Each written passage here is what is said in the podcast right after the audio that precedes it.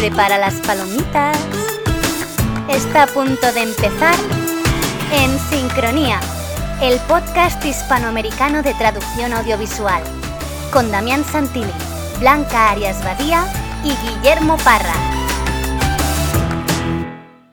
Les damos la bienvenida al episodio número 11 de En Sincronía. Soy Damián Santilli y estoy sincronizado desde Buenos Aires, Argentina, con Blanca Arias Badía en España y Guillermo Parra en Canadá. Hola Blanca, ¿cómo andas? Hola Damián, bien. Aquí en, bueno, yo trabajo en la Pompeu Fabra, creo que ya lo he dicho alguna vez, y justo hemos empezado el trimestre nuevo, así que nada, con muchas ganas asignaturas nuevas de traducción y audiovisual también. A mí siempre me pareció tan raro eso de arrancar en enero el año. Bueno, Bueno, de son continuar en realidad, no es que. Esa idea, ¿no? De que acá, por lo menos en enero febrero, es to- total desconexión para los que damos clases y demás, así que, que bueno. Hola Guille, ¿cómo claro, estás? bueno, buenas. No, estaba pensando que a nosotros nos parece igual, lo mismo que que celebréis las navidades en verano es como surrealista totalmente. o sea, Exacto. Sí, ¿no? Todo el concepto de la nieve y todo eso. Acá incluso el otro día pensaba en, una de estas cafeterías muy famosas que tienen- te para cuando llega Navidad te ponen las bebidas de invierno, pero igual es así, hace 39 grados a la sombra. claro, ese es un, es un elemento que se tendría que tener en cuenta a la hora de localizar, por supuesto. Sí, sí. Así que, bueno. Que, por cierto, hablando de nieve, en España y gran parte de España, y sobre todo, bueno, hemos visto todo el centro peninsular, eh, fotos y vídeos de desastres y de la nevada histórica que ha habido por ahí. como si no, como si no, no, fuera suficiente con, con el- la COVID, ¿no? Digamos, aparte, Ya. nevadas, esto. Dios Pero mío. para algo, una ventaja que tenía yo aquí en Canadá, ahora se, ya se llevan todo lo, lo bueno de Canadá también. La Pero aquí nieve. no estamos preparados como en Canadá, así que no es tan bueno, Ya. así que no te preocupes. Bueno, hoy tenemos un episodio dedicado a la traducción audiovisual con perspectiva de género blanca. Sí, vamos a tener tres invitados de lujo. Os los presento brevemente. Son Eva Espasa, a la que algunos de los que nos escuchan conocerán del ISPATAP de 2018, estuvo en Argentina. Ella es profesora titular del Departamento de Traducción, Interpretación y Lenguas Aplicadas en la Universidad de Vic, que también es la Universidad Central de Cataluña, donde da clases de traducción audiovisual y de traducción para publicidad, tanto eh, a nivel de grado como de posgrado. Sus intereses de investigación son la traducción audiovisual y la accesibilidad, la traducción teatral y los estudios de género, que es de lo que nos va a hablar hoy. También es la coordinadora de un grupo de investigación que se llama Tracta y ha trabajado en proyectos de investigación con otros invitados del programa, como Patrick Zabal Beascoa, en, en proyectos como Mufitabi y Trafilm. La segunda invitada que vamos a tener hoy con nosotros es Paría Pérez López de Heredia, la que también eh, hemos visto tanto en ISPATAP 2018 como en la edición cortita que hicimos en el 2020. Ella es profesora de traducción y de literatura comparada en la Universidad del País Vasco, en España, y forma parte del grupo de investigación Tralima.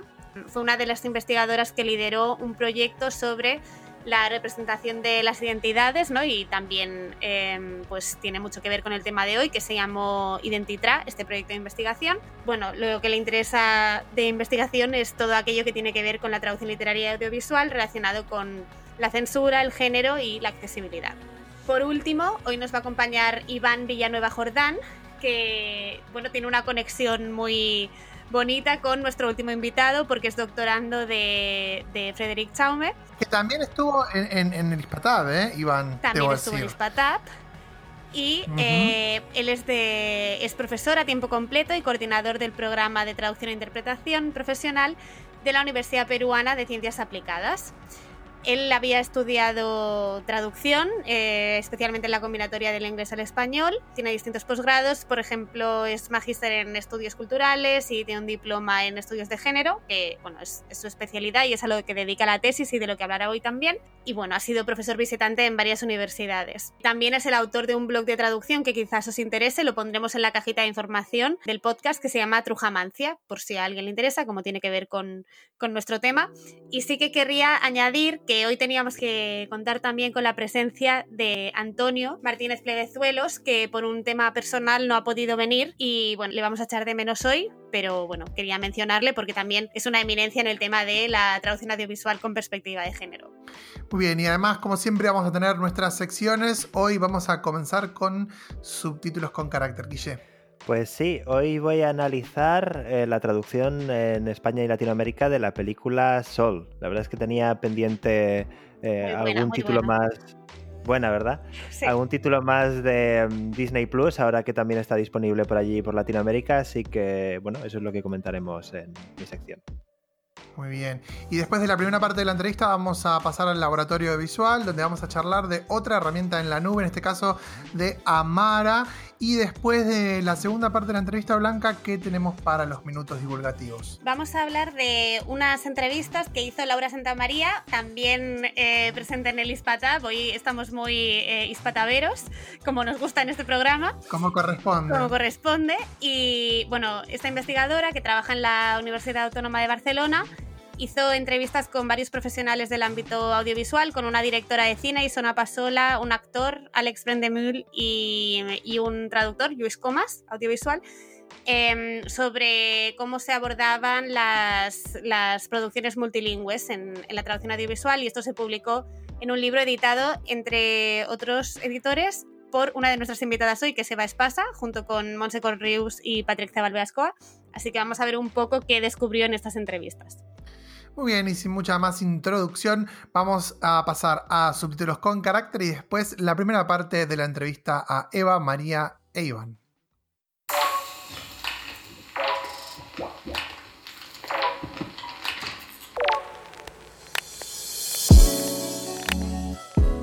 A todos los subtítulos les faltan caracteres, pero a los mejores nunca les falta personalidad. ¿Qué los hace tan especiales? Quédate y descúbrelo con Guillermo Parra, Bienvenido a Subtítulos con Carácter. Saludos, curiosos diamantes de los subtítulos. Hoy voy a hablaros de la película Sol, el último exitazo de Pixar, pero que además tiene mucho que ver con el tema del programa de hoy, con el tema del género. Y es que hay personajes que podría considerarse que no tienen un género marcado, que podrían ser de género no binario. Y digo podrían porque no he encontrado ninguna fuente oficial que confirmara que efectivamente lo son, y además, como veréis ahora, la mayoría de soluciones en las traducciones optan por un género u otro. Si habéis visto la película, a lo mejor ya sabéis a quién me refiero, pero por si acaso voy a dar un poco de contexto intentando evitar spoilers. Digamos que en Sol aparece lo que llaman The Great Beyond, el mundo más allá de la muerte, y The Great Before, el mundo antes de nacer. Y en estos mundos hay un montón de almas pululando que son gestionadas por unos seres abstractos que cobran forma humana y que se hacen llamar Jerry. Todos esos seres se llaman Jerry, menos uno de ellos que se dedica a contar las almas, que se llama Terry. Ambos nombres no solo son muy parecidos, sino que además son deliberadamente ambiguos, es decir, no se asocian claramente con hombres o con mujeres. Y esto es algo que explota el guion original porque hay muchos Jerrys en el mundo de las almas y algunos de ellos tienen voces femeninas y otros tienen voces masculinas. Y la primera curiosidad que quería comentar es que este Jerry se ha mantenido tal cual en la mayoría de versiones, incluida la de español de España y la de español de Latinoamérica, pero en la versión de francés de Francia y en la del portugués de Brasil sí se adaptaron porque se consideró que no eran lo bastante neutros. En el caso de Francia se adaptó por Michel, porque Michel a nivel oral puede ser tanto nombre masculino como femenino, pero por desgracia al tener que transcribirlo tiene que tener una terminación u otra. Entonces en este caso tenía la terminación en EL, terminación masculina, y ahí no había ambigüedad.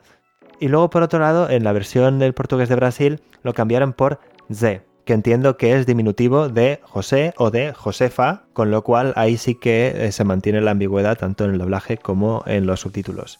Y luego tenemos el personaje de Terry, quien se encarga de contar las almas, cuyo nombre no se ha adaptado en ninguna de las versiones y que además es el más neutro de todos. A pesar de que lo interpreta una mujer en la versión original, su voz no es ni claramente masculina ni claramente femenina. Y eso ha tenido consecuencias tanto en el proceso de doblaje a la hora de elegir un actor o una actriz para doblarlo, como en la propia traducción. La interpretación más extendida ha sido que se trataba de un personaje femenino, y esto se refleja en las versiones para España y Latinoamérica.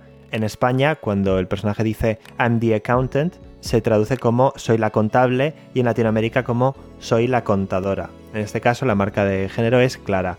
Curiosamente hubo otras versiones que interpretaron justo lo contrario, que se trataba de un personaje masculino. Es el caso del alemán donde se utilizó un actor para ponerle voz al personaje y además en esta frase de I'm the accountant dice Ich bin der Buchhalter. Der masculino, Buchhalter masculino, ¿no? Si no sería die Buchhalterin. Lo cual me parece más curioso todavía sabiendo que el personaje lo había interpretado una mujer originalmente.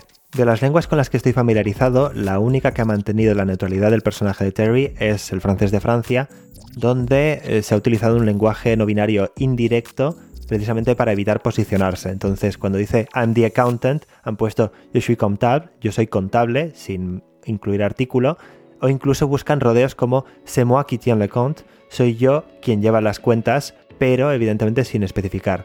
Y este ejemplo, que puede parecer meramente anecdótico, yo creo que demuestra la importancia de estar al tanto del tema y de que los clientes nos proporcionen la información necesaria para que podamos tomar decisiones acordes al producto. Y hasta aquí el tema de hoy. Recordad que si queréis seguir al tanto de novedades en su titulación podéis seguirme tanto en Twitter como en Instagram y estar atentos al hashtag subtítulos con carácter. Gracias por escuchar y hasta el próximo episodio.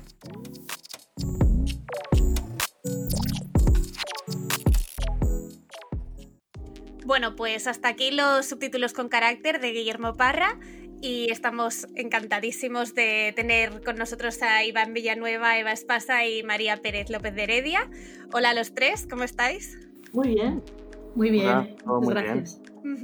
Bueno, pues para empezar, os queríamos hacer una pregunta muy, muy general, que es si nos podéis explicar en qué consiste esto que, bueno, de esto se viene hablando ya hace un tiempo considerable en el ámbito de la traducción audiovisual y de hecho esta misma semana se ha publicado un artículo sobre este tema en el diario El País en España y queremos saber en qué consiste abordar la traducción audiovisual con una perspectiva de género. Vosotros que sois expertos en esto, ¿nos lo podéis aclarar? Bueno, pues Me lanzo.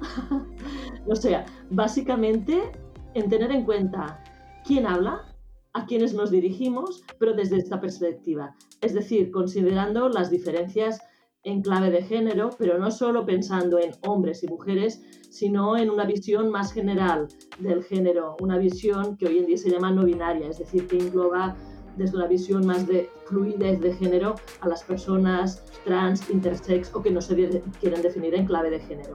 En todos estos casos, cabe no olvidar qué visiones, en el sentido literal de la traducción audiovisual y en el sentido metafórico interpretativo, se ofrecen en los textos audiovisuales y cómo eh, dialoga la traducción con todo esto. ¿Alguien quiere añadir algo a esta definición que me ha parecido muy completa de Eva? Bueno, yo quisiera añadir que bueno, los productos audiovisuales son ya sean series de televisión, películas u otro, otro medio, son ofertas eh, informativas que ya tienen de base una configuración de género.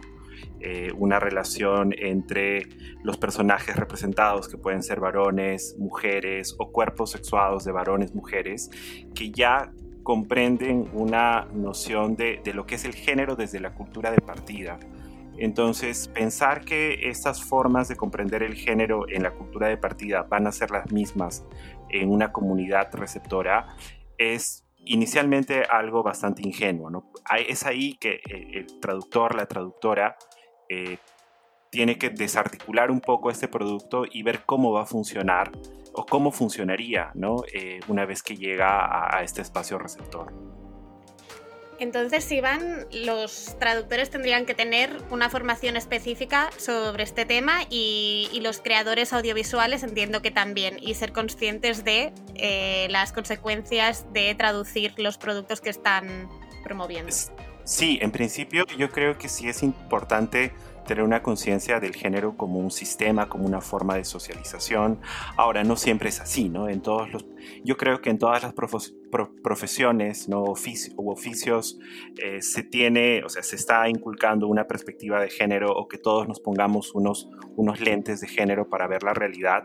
No siempre es así y eso también es importante o es interesante comprenderlo, ¿no? Porque el género se está globalizando, ¿no? Una, configuración de género específica que usualmente, como dice María en, algún artículo suyo del 2016 que leí, que propone ¿no? que las configuraciones del género vienen desde el norte global y nosotros que consumimos, por lo menos en el sur, mucha producción cinematográfica de televisión del norte, eh, nos adecuamos o resistimos de alguna forma estas propuestas de género que vienen ¿no? de series, de películas.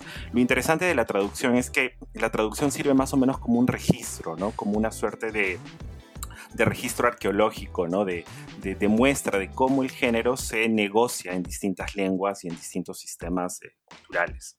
Sí, quería decir, bueno, primero de todo agradecerle a Eva la magnífica la magnífica definición que ha hecho y, también a Iván, ¿no? Y sobre todo por, lo que me ha sugerido, lo que, lo que comentaba Iván, eh, a mí me parece fundamental, más allá de, la cuestión de, la concepción en la, cultura de origen, la que también no debemos olvidar también la, necesidad de, o la imposición de la, corrección política, de qué debe llevar, eh, qué, ingredientes debe, llevar un, producto audiovisual ahora mismo, ¿no? lo que no vamos a entrar ahora mismo, Blanca, no te, preocupes, no voy a insistir ahí, eh, pero sí en la construcción del producto, del producto ah, audiovisual eh, y, sí, como, como, traductores y como estudiosos de las traducciones, eh, verlo más que con una perspectiva de género, que también, como decía Iván, con una conciencia de género. Entonces, sobre si es necesaria una formación específica o no, yo lo que creo es que desde, desde, que, desde que nacemos, desde que nos, incorporamos, bueno, desde que nos incorporamos al modelo, al, sistema escolar, ¿no? Desde antes debería haber una formación eh, no solo lingüística, pero también lingüística eh, que incorporara esa conciencia, esa conciencia de género.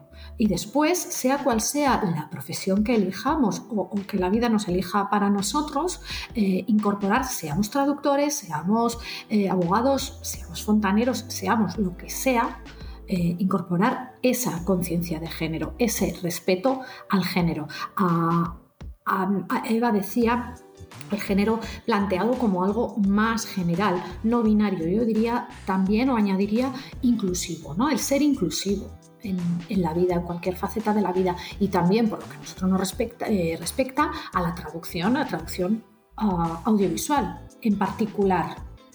Em, yo, creo que por suerte cada vez hay más personas y por lo tanto más traductores, ¿no? en consecuencia, que tienen esta conciencia que estáis mencionando y, me parece que siempre llaman más la atención los casos en los que la conciencia ha estado en el texto de partida y no en el texto de llegada, ¿no? No sé eso cómo lo veis vosotros, porque se puede dar perfectamente que un creador de un texto de partida no la tenga o no la tenga muy desarrollada y en cambio sí eh, se tenga en cuenta la perspectiva de género al traducir un texto que mm, en principio no ha tenido esto en cuenta.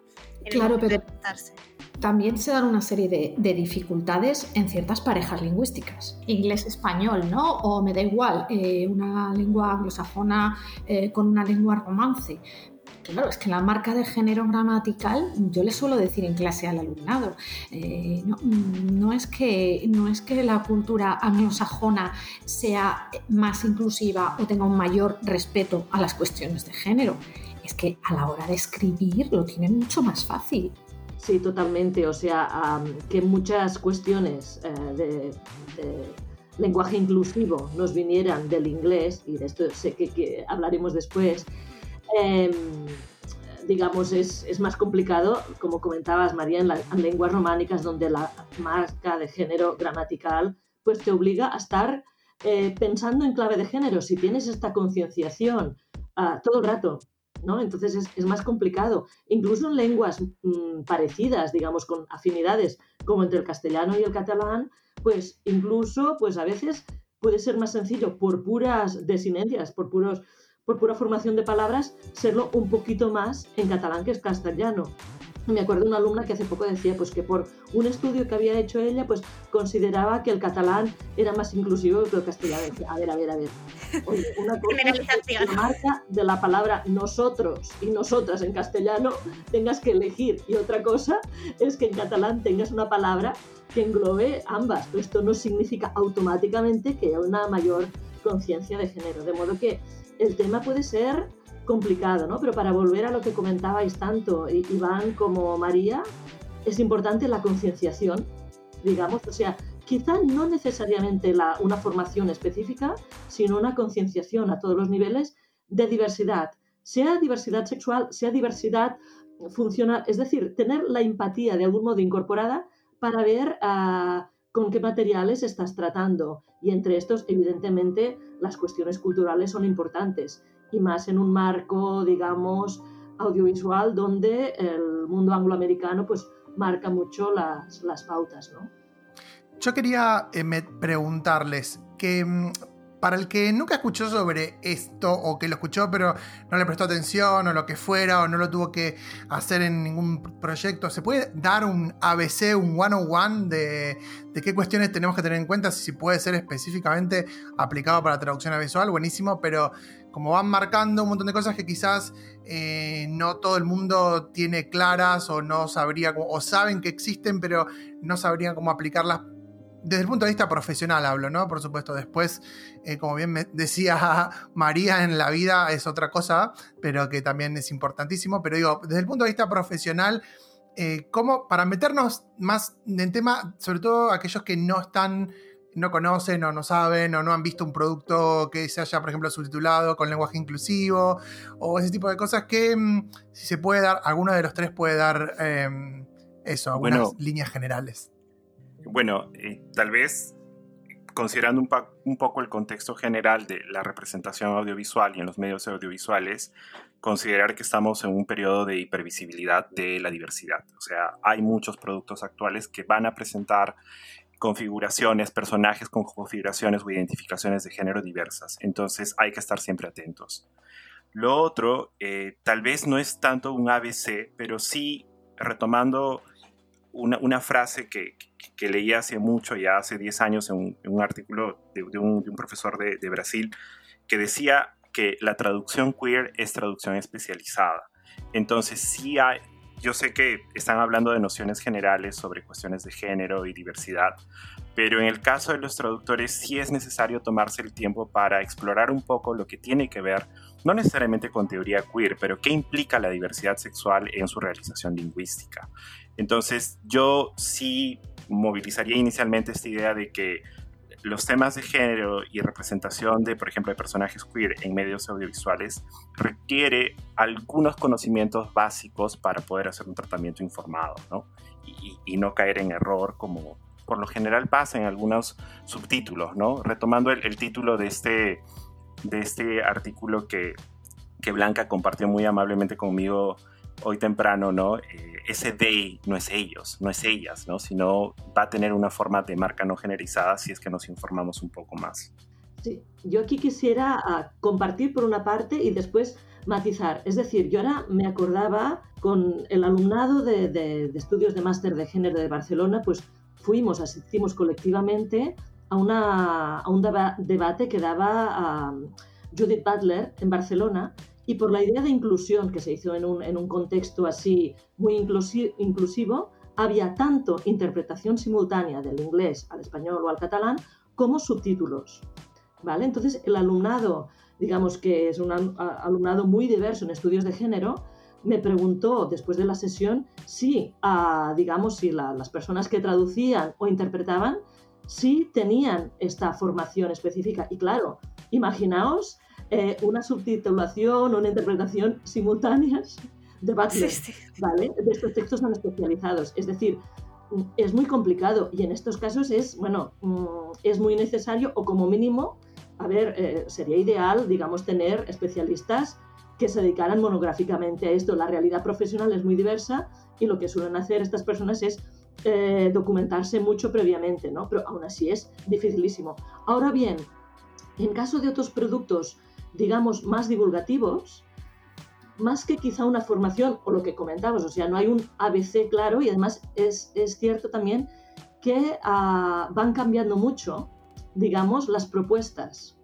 ¿vale? Porque hace un tiempo se hablaba más, pues, ah, de propuestas que intentaban visibilizar a las mujeres, ¿no? Cuando se partía directamente de un uso más eh, genérico del masculino. Después, a medida que se han ido abriendo y configurando, a, digamos, las, visibilizaciones en lo teórico y en lo práctico de, cuestiones de género, se han abierto también las propuestas. Entonces, es interesante y a la vez difícil establecer propuestas muy concretas. ¿eh? digamos, es difícil y a veces incluso puede ser contraproducente que hay unas como unas pautas muy concretas porque pueden ceñir y se tienen que considerar eh, teniendo el contexto de modo muy, muy específico. Yo quería, quería comentar al respecto de lo que han dicho tanto Eva como Iván, lo que han dicho mis compañeros, estoy totalmente de acuerdo cuando eh, el producto eh, está marcado, está marcado, está, a ver cómo lo decimos en castellano, genéricamente marcado, por decirlo de algún modo, ¿no? tiene una marca de género. Entonces, está claro que hace falta una especialización, pero bueno, mm, estaremos todos de acuerdo que la especialización es inherente a nuestra profesión y nos tenemos que estar reespecializando constantemente. Lo importante es el respeto y la conciencia, yo creo, nuevamente. Entonces, si tenemos un texto queer, un texto feminista, un texto lo que sea entre las manos, sabemos que nos tenemos que documentar y lo tenemos que respetar. ¿Y cómo? Nos tenemos que documentar, pero exactamente igual que si tenemos otro tipo de texto, me da igual de, la cuestión que sea. ¿no? no podemos ser especialistas. Eso es algo también que repetimos todos constantemente en, clase, ¿no? creo yo. Eso por un lado. Eh, ellos hablaban, eh, Eva y Iván, hablaban de, textos marcados. Pero, ¿qué sucede cuando los textos no son marcados, no tienen una marca de género? Mm, claro, hay, mm, nos debemos siempre al texto fuente, ¿no? al texto original. Ahí mm, yo lo tengo muy claro cuando es un texto con marca de género. Cuando, cuando es un texto eh, sin marca de género, eh, el respeto ha de ser el mismo pero el tratamiento del texto será diferente.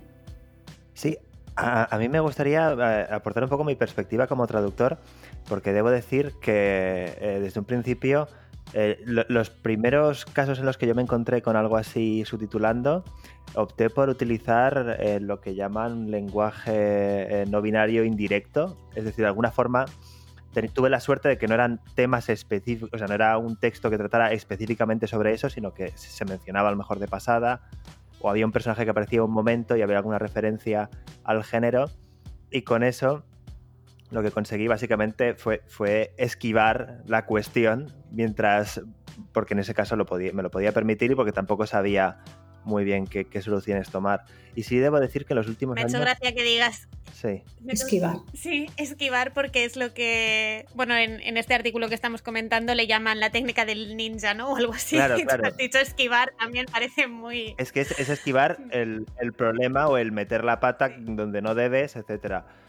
Y creo que cada vez está más visible y, comentarios de, pues de colegas, como yo que sé, yo, que estoy muy activo en Twitter, eh, Artemis o Herminia, eh, Prado, Javier Pérez Alarcón, Carles Serrat, que para atrás siempre tuitea eh, utilizando, bueno, con las terminaciones en E y demás. Gente que, que hace esto como muy visible, te anima a ti como traductor a decir, bueno, pues si la gente lo usa realmente, vamos a usarlo. Y más recientemente sí me he atrevido en alguna traducción a utilizar algo más marcado. Es decir, ya no eh, evitar terminaciones y cosas así más indirectas, sino utilizar un lenguaje más marcado directo en casos muy puntuales, pero que, es algo que hace cuatro años no me habría atrevido a hacer, por ejemplo. A mí esto me sugiere, Guillermo, la cuestión de traducimos para alguien, ¿no? El problema, ¿eh? O sea, me, me parece fantástico lo que planteas. La cuestión es que finalmente traducimos o traduces para alguien. Entonces, bueno, pues como siempre, una negociación con lo que estamos hablando, con esta cuestión o con cualquier otra cuestión, ¿no? Negociamos, negociamos o podemos, estamos, estamos en disposición de negociar constantemente eso, eso tiene que, María, ¿crees que eso tiene que estar por encima siempre de, por ejemplo, un activismo que alguien quiera hacer de forma más personal sin que el texto tenga ningún, bueno, pues por ejemplo eso, ningún personaje em, que no tenga marca de género. yo, sabéis que me mojo, me mojo y lo digo, yo estoy en contra del, secuestro de las traducciones que, patrocinaban o que, que favorecían o del que hablaban las canadienses, ¿no? las, las estudiosas canadienses de hace 20 años. Mm, depende también para qué, claro, si, estamos traduciendo para una editorial eh, comercial o para eh, perdonadme que me vaya a mi terreno, o para, para la, industria, que sé, para Netflix. Eh, eso es una cuestión. Otra cosa es que estemos traduciendo para editorial o para una plataforma en concreto que, que sea, que, recoja casi en exclusiva cuestiones de género, vuelva, vuelta a la misma, marca, eh, una editorial o una, una plataforma eh, de género marcado, ¿no? por decirlo de algún modo. El, el, tratamiento, el tratamiento del texto por parte del traductor es totalmente ha de ser totalmente diferente, ¿no? Se puede permitir ahí el secuestro lo que haga falta, o como se secuestra, yo que sé, un texto de, Sherlock Holmes, ¿no? Como se ha hecho en traducción intersemiótica recientemente, perfecto. Pero si a ti eh, que estás en el, en el, mercado, en el mercado laboral, te encargan eh, un texto para su, para su traducción y, posterior distribución, publicación o lo que sea eh, comercial, yo creo que sí, sí tiene que ver el tercero que es el que paga, ¿no? Al final. Yo personalmente estoy contigo. Yo soy muy fan de, la negociación, de, la negociación con, con el cliente. Eh, en esta y en otras cuestiones. O, desde luego, ser respetuosos con el género, siempre, pero ser respetuosos con el género y con cualquier otra cuestión englobe el eje interseccional. ¿no? Eh, si no siempre cabe la objeción de conciencia. Yo eso les digo al alumnado. También depende muy, mucho de, cómo tengas el tarro de lentejas en casa, ¿no? Ahí eso, eh, eso, es, eso es importante es diferente que estemos ante un producto eh, como los que están hablando Eva Iván o Pose o One Day at a Time, que lo ha traducido el citado Javi Pérez Alarcón, eh, que son textos marcados, aunque sean mainstream y aunque sean eh, para plataformas generalistas, globalizadoras y globalizantes, pero, que, tienen una fuerza y una marca muy importante. Sí, eh, solo quería nada comentar, de hecho, eh, lo que comentabas de María, de que si el texto está marcado, en, iba a matizar algo que tú más me hayas matizado, que es el texto y es el contexto. Es decir, no es solo el texto, tal película, tal serie, sino si es una plataforma digital que tiene unas normas muy precisas, que se dirige a un público tal y que te aceptarán o no te aceptarán la traducción en función de qué opciones eh, tomes. Entonces, es importante, como comentas, ¿no? saber si puedes hacer o no. Y es importante cuando tenemos nuestra eh, responsabilidad como en, formación, en traducción, pues eh, ser conscientes de que, claro, nosotros podríamos decir, pues eh, todo el mundo a utilizar opciones, digamos, no binarias, directas en todo contexto. A ver, em, sería muy peligroso por, por muchos motivos y por cuestiones de, de contexto, ¿no? Entonces, Mm, totalmente de acuerdo. Y a veces yo diría que hay esto, hay contextos que son más cómplices o afines, el producto audiovisual en sí, como los ejemplos que comentabas, como pues por el contexto editorial o el contexto de la recepción, ¿no? Y para mí lo realmente lo complicado, pero que ya se empiezan a notar ciertos cambios es en esos contextos generales donde hasta hace poco tiempo no se aceptaban ni opciones tímidas de estas más indirectas, digamos, de no meter la pata. Por ejemplo, hoy en día, pues ya hombre eh, funciona más difícilmente como sinónimo de ser humano, ¿vale? Entonces, este tipo de opciones, ya que, que no son tan, digamos, tan directas, pues yo qué sé, estas y otras han ido calando, e incluso también en la traducción editorial, que, eh, digamos, de libros divulgativos, mm, hasta hace poco, pues era más difícil encontrar un lenguaje más inclusivo y hoy poco a poco también se va, se va encontrando, de modo que, bueno, ahí algo hay, ¿no? Entonces, de todos modos es distinto eh, subtitular cortos en un festival queer o feminista, donde encontrarás un subtitulado, digamos, con opciones más, esto, más directas, que uh, un doblaje de una película, digamos, muy generalista, donde ni el producto ni el contexto tenga una visión de género que que permita tanto jugar digamos, con estas opciones. Yo os quería preguntar, de hecho Guillermo ya lo ha hecho antes, em, ya que los tres tenéis experiencia como traductores, ya sea de traducción editorial o audiovisual, si podéis comentar algún, algún caso en el que em, bueno, en el que os habéis encontrado y cómo habéis aplicado pues toda esa perspectiva que estamos comentando, ¿no? Hasta qué punto fue posible, ya fuera por el cliente o por vuestra propia, no sé, conciencia, decisión profesional, adoptar cierta forma de lenguaje o eso, vuestra, vuestra experiencia en este sentido.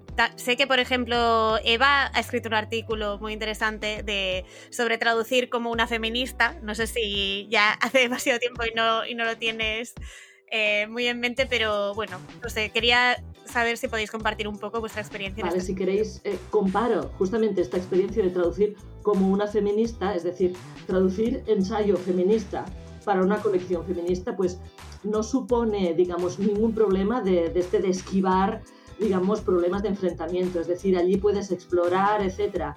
En todo caso, eh, allí lo que pasó es que al revés, eh, precisamente porque no hacía falta justificar ciertas opciones, pues me acuerdo que yo en mi caso iba muy de chula y dije, pues ni prólogo, ni notas. Y mm, me acuerdo que esto lo comenté en un congreso y una especialista dice, vale, pero recuerda que los prólogos y las notas son muy útiles incluso para historiar, para establecer una genealogía de qué tipo de opciones vamos tomando, ¿no? Entonces, mm, oído cocina, ¿no? Entonces, en este caso no había problema, pero sí que es importante reflexionar y a veces visibilizar las opciones que se toman, ¿no?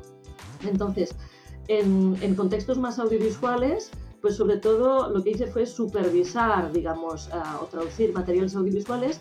No había problema si el tema uh, ya tenía que ver con el género, como los ejemplos que hay, han ido saliendo. En cambio, recuerdo un proyecto que, claro, eh, fue fácil porque era una colaboración así con una asociación sin ánimo de lucro y la colaboración desde la universidad pues también era desinteresada. Este margen, digamos, de desinterés nos daba cierto marco de negociación. ¿eh? Por, por, ejemplo, eran unos materiales audiovisuales sobre eh, crianza de, de, digamos, infantil, digamos, de masaje infantil, un tipo de crianza como muy concienciada, ¿no? Y entonces en el material audiovisual que era a, a, del Reino Unido, pues en las imágenes salían tanto madres como padres, etcétera, ¿no? Y me acuerdo que supervisando la subtitulación con quien me había encargado este, pues eh, sugería unos matices muy específicos por el tipo de aceite que se podría utilizar en el mensaje, el mensaje infantil. Y eh, me pedía un poco forzar el número de caracteres para que cupiera lo que quería decir. Y entonces yo aproveché esto para entrar de nuevo en el lenguaje inclusivo, que lo habíamos dejado un poco congelado en la negociación, digo, a ver, si podemos un poco forzar los límites en la negociación de um, poner más caracteres, que este subtítulo sea más largo, pues yo por mi conciencia de género y por el contexto en el que estábamos, pues pienso que es coherente además con el material audiovisual que salía, que se utilice un lenguaje más inclusivo. Entonces hicimos unas propuestas de, en función de de las imágenes que iban saliendo de crianza, si, eran, si salían más padres o salían más madres, pues allí íbamos combinando. ¿eh? En este caso no eran opciones no binarias, sino que era visibilizar el rol de las, de las madres o los padres en la crianza. ¿no? Y para que esto quedara claro y teniendo en cuenta lo que me habían comentado hace tiempo, pues resolvimos que en la carátula de DVD, estamos hablando de hace mucho tiempo, pues lo que hicimos fue explicar que mm, de acuerdo con la asociación, pues tal palabra se utilizaba de tal modo porque esta asociación cree que bla, bla, bla. Asimismo, se ha utilizado el lenguaje inclusivo en la creencia compartida con tal asociación de que la crianza es una tarea compartida. Entonces lo, lo, lo, manejamos en este caso así. No siempre es tan fácil, en el que el caso pudo, pudo ser. No sé si me explico. Sí, sí, sí, te explicas perfectamente. Me parece muy curioso el ejemplo. No sé si Iván y, y María quieren Mira, sobre, decir algún ejemplo. Sobre el ejemplo que está, que estaba diciendo Eva, y no tiene nada que ver o tanto con la traducción, pero volvemos a lo mismo. Es un texto audiovisual, lenguaje audiovisual sobre una crianza eh, inclusiva en igualdad. Eh, entonces, eh, el traductor o la traductora obviamente se aproxima de una manera determinada, hay una marca importante, pero eh, si estamos hablando de un anuncio, una publicidad um, de pañales, de detergente, de lo que sea, eh, ¿qué vamos a hacer nosotros traductores si la construcción del texto es totalmente, ya no solamente binaria, sino mm, la construcción es que mm, quien cambia el pañal es la madre, eh, el personaje femenino, si aparece el padre es para ver que eh, no sabe cambiar el pañal, que fíjate qué torpe, eh, etcétera, etcétera. Eso ya es, el producto. O que qué favor está haciendo, ¿no? Efectivamente, e, es el, es el producto. Y eso sucede, llevémonoslo a la ficción audiovisual con, la que, con la que jugamos o con la que trabajamos todos nosotros en nuestras, en nuestras diferentes profesiones o, perspectivas. Mm, es que eh, quiero, es, lo que quiero decir, quiero reivindicar eh, la figura de, qué puede hacer el traductor, eh, más que lidiar con un texto o con otro texto, ¿no? más allá de lo lingüístico, más allá de todas las cuestiones.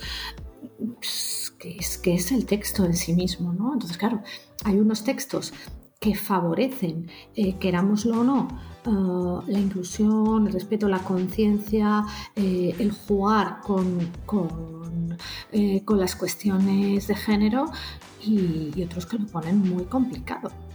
Porque además es lenguaje audiovisual de lo que estamos hablando, ¿no? Entonces no. Sí, sí. Vamos a ir en contra de lo que aparece en la, en la pantalla.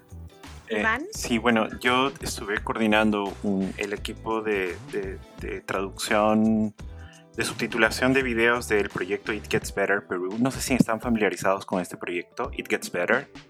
Es no, si puedes resumirlo un poco. Sí, sí, es una iniciativa de hace ya varios años de un, de un ciudadano estadounidense, no recuerdo su nombre, que eh, grabó un video para dar mensaje de esperanza y resiliencia para las, para las infancias queer o jóvenes gays, mujeres lesbianas jóvenes, ¿no? y decirles que eh, las cosas mejoran a futuro, ¿no? Entonces, este proyecto se fue mundializando, ¿no? Y lo interesante es que en todos los lugares a los que ha llegado, eh, los videos han cambiado un poco de tenor y el, el, texto, el, eh, el, sentido del mensaje de, de, estos videos ha variado de acuerdo al país en el que el proyecto ha, ha salido, ¿no? Eh, recuerdo que cuando estaba revisando uno de los, eh, uno de los subtítulos hecho por los, eh, por los voluntarios del proyecto, de, eran jóvenes traductores, vi que la persona que estaba participando en el video era una, era una, una travesti peruana, ¿no? Y, y, aquí estoy usando la palabra travesti, me voy a explicar ahora por qué. La estudiante lo que había hecho en el subtítulo es que había puesto trans woman, ¿no? y me pareció interesante, pero luego tuvimos que conversar mucho sobre el tema, incluso con las políticas de It Gets Better, para saber cómo estaban tratando las identidades de género o eh, dentro del propio proyecto. ¿no? Y había sido un debate que no se había tenido en cuenta. ¿Por qué? Porque muchas veces las identidades de género son muy, muy monolingües. ¿no? Uno piensa en, su, en la manera en la que uno se identifica y piensa que esto va a viajar a través de las lenguas sin problemas. Y también está en el problema de poner en subtítulos una palabra como travesti, subtítulos que van a ser leídos en inglés en el extranjero y donde precisamente los movimientos que promueven las políticas identitarias trans es posible que no estén tan familiarizados y reaccionen negativamente frente a la palabra travesti. Finalmente, lo que hicimos fue mantener la palabra travesti en el subtítulo porque era la identificación de la persona y porque es finalmente una configuración, una identidad de género distinta a la que eh, viene surgiendo, ¿no? O ha surgido en Latinoamérica poco a poco con la noción de lo trans, ¿no? Eh, lo trans eh, es, ¿no? Ahora un, un proyecto ¿no? de, traductores de, de, sujetos de, distintas, de distintos ámbitos que comienzan a a, ser necesario el, hecho de, notar la diferencia. Sin embargo, eh, creo que también eh, en ese proyecto específico fue importante considerar lo que son las identificaciones, las autodenominaciones y cómo es que uno se presenta frente al mundo, ¿no? Y ahí eh, lo que hicimos fue poner travesti en cursiva, esperando ¿no? que hubiese la, el interés de las personas que vieran el video de visitar o de revisar cuáles son esas configuraciones identitarias en Perú. Y bueno, la, travesti en general es una configuración identitaria eh, presente en Latinoamérica, ¿no? En España entiendo que la palabra travesti usualmente se se, se, usa también para hablar de las drag queens, pero en, en Perú, por lo menos, la travesti es una configuración de clase, de cuerpo, eh, de raza incluso, que está muy marcada, es muy específica, ¿no? Y has dicho que, perdona si no te he entendido, pero has dicho que lo marcasteis ortotipográficamente con cursiva. Sí. En la, la decisión final. Sí. No podíamos poner transvestite, por ejemplo, porque ese tipo, o sea, si bien podría ser un equivalente a cuñado, no hace referencia a la identidad o a, digamos, a, la manera en la que las personas se ah, identifican, ¿no? Eh, y esta opción de la palabra travesti en cursiva, eh, no sé si hay algunos artículos de Giancarlo Cornejo, que es un investigador sobre temas trans en Perú. Eh, hay un par de artículos en GLQ, que es este journal muy, muy importante en temas de, estudios gays, queer, de lesbianas, que siempre ¿no? que aparece la palabra travesti también tiene esta marca ortotipográfica. Sí, eh, a mí me gustaría volver un poco a lo que a una cosa que ha mencionado Eva y es que ha, dicho que la palabra hombre ya no se ya no servía para representar al ser humano, ¿no? Y me ha hecho pensar en una, una traducción que pasó por mis manos hace relativamente poco, eh, que es de un documental llamado My Octopus Teacher, que en España se tradujo como Lo que el pulpo me enseñó. Pero este pulpo es hembra, y es que, claro, en español y en muchas otras lenguas utilizamos, eh, pues utilizamos la palabra masculina como, eh, pues para englobar, igual que lo hacemos con las personas, lo hacemos con los animales, ¿no? Y es curioso como esto nos condicionaba a algunos traductores. En mi caso, estuve muy pendiente de los pronombres y, por ejemplo, eh, pues eso, cada vez que se referían al pulpo, porque esto va sobre una persona que está, bueno, un sudafricano al que le gusta eh, meterse en el océano y conocer animales y lo graba todo y lo documenta y descubre un pulpo con el que tiene una relación que es como muy especial, que además es casi amorosa, se podría decir. Y, la trata, claro, utiliza el pronombre femenino para el pulpo porque es un pulpo hembra y demás. Pero como la palabra básica en nuestra lengua es masculina y es pulpo hembra o pulpo macho, pero no deja de ser un pulpo y no dices una pulpo, eh, esto en otras lenguas también lo que había dado es había dado lugar a traducciones en las que el pulpo era macho. Simplemente no lo pensaban, no lo, no lo reflejaban en los pronombres, eh, con lo cual eh, eso se perdía o se confundía totalmente eh, pues, el mensaje del documental. Y, Netflix estuvo muy pendiente de, este tema y, bueno, en, nuestro caso dejamos eso, dejamos un pulpo, pero los pronombres sí que los, los eh, utilizamos el femenino. O sea que no es algo específicamente antropomórfico. Bueno, yo no sé si Eva te quiere responder, pero yo creo que Eva no se refería tanto a que ya no se pueda usar, ¿no? Sino que ahora ya convive más con esa forma de, ser humano. De hecho, en traducción editorial se sigue usando bastante el hombre en el sentido de el ser humano. Entiendo que se refería a eso, Eva. No sé si quiere ella aclararlo. Sí, es decir, no era, taxativa, sino de que soluciones más inclusivas van entrando, ¿no? Pero igualmente el ejemplo que, comentas, Guillermo, pues es muestra de lo que decíamos, que mm, por una parte sí que hay necesidad de formación, pero sobre todo necesidad de concienciación.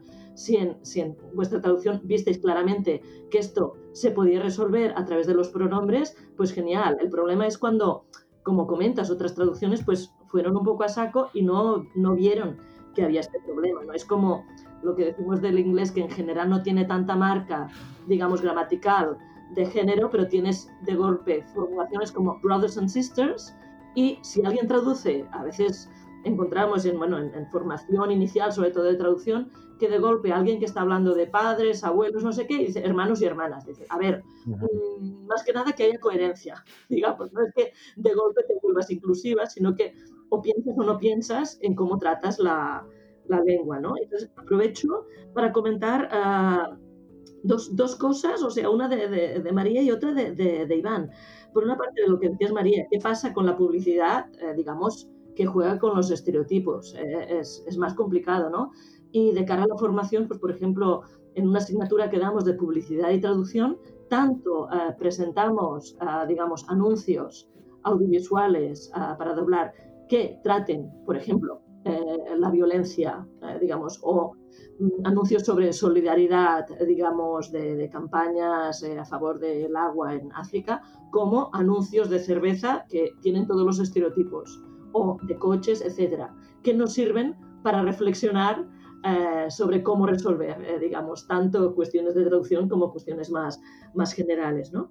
Y mm, cambiando de, ejemplo, digamos, el ejemplo que comentaba eh, Iván sobre travesti, me recuerda a un ejemplo distinto que es en la, en la serie Merlí. Digamos, me fijé hace poco en cómo se había audiodescrito, ¿no? Porque en general la verdad es que la, audiodescripción en, en, la televisión catalana pues es una, una audiodescripción muy empática y que funciona muy bien. Ahora bien, en un capítulo muy concreto, que el capítulo justamente se llama Judith Butler, y aprovechan para introducir de algún modo las teorías eh, de Butler, de modo evidentemente divulgativo, pues esto, pues encontraron el modo de, introducirlo con que eh, de golpe pues aparece una profesora sustituta, ¿vale? Pues esta profesora sustituta, cuando aparece al principio del episodio, de momento se, se ven solo unos, eh, digamos, unas piernas que se describen como mm, unas piernas de mujer en la audiodescripción. Después, en la sala de profesores están comentando de que tiene que llegar el nuevo sustituto que se llama eh, Joaquín y de golpe irrumpe Kima, digamos que se presenta como Kima. Entonces hay un brevísimo espacio de silencio donde la descripción dice transvestido en catalán. ¿Vale? Y entonces el resto ya de diálogo y todo, pues ya lo contradice, ¿no? Pero el hecho de que se haya utilizado en este capítulo y en este contexto transvestido, digamos, pues eh, choca, digamos, con lo, con lo que hay.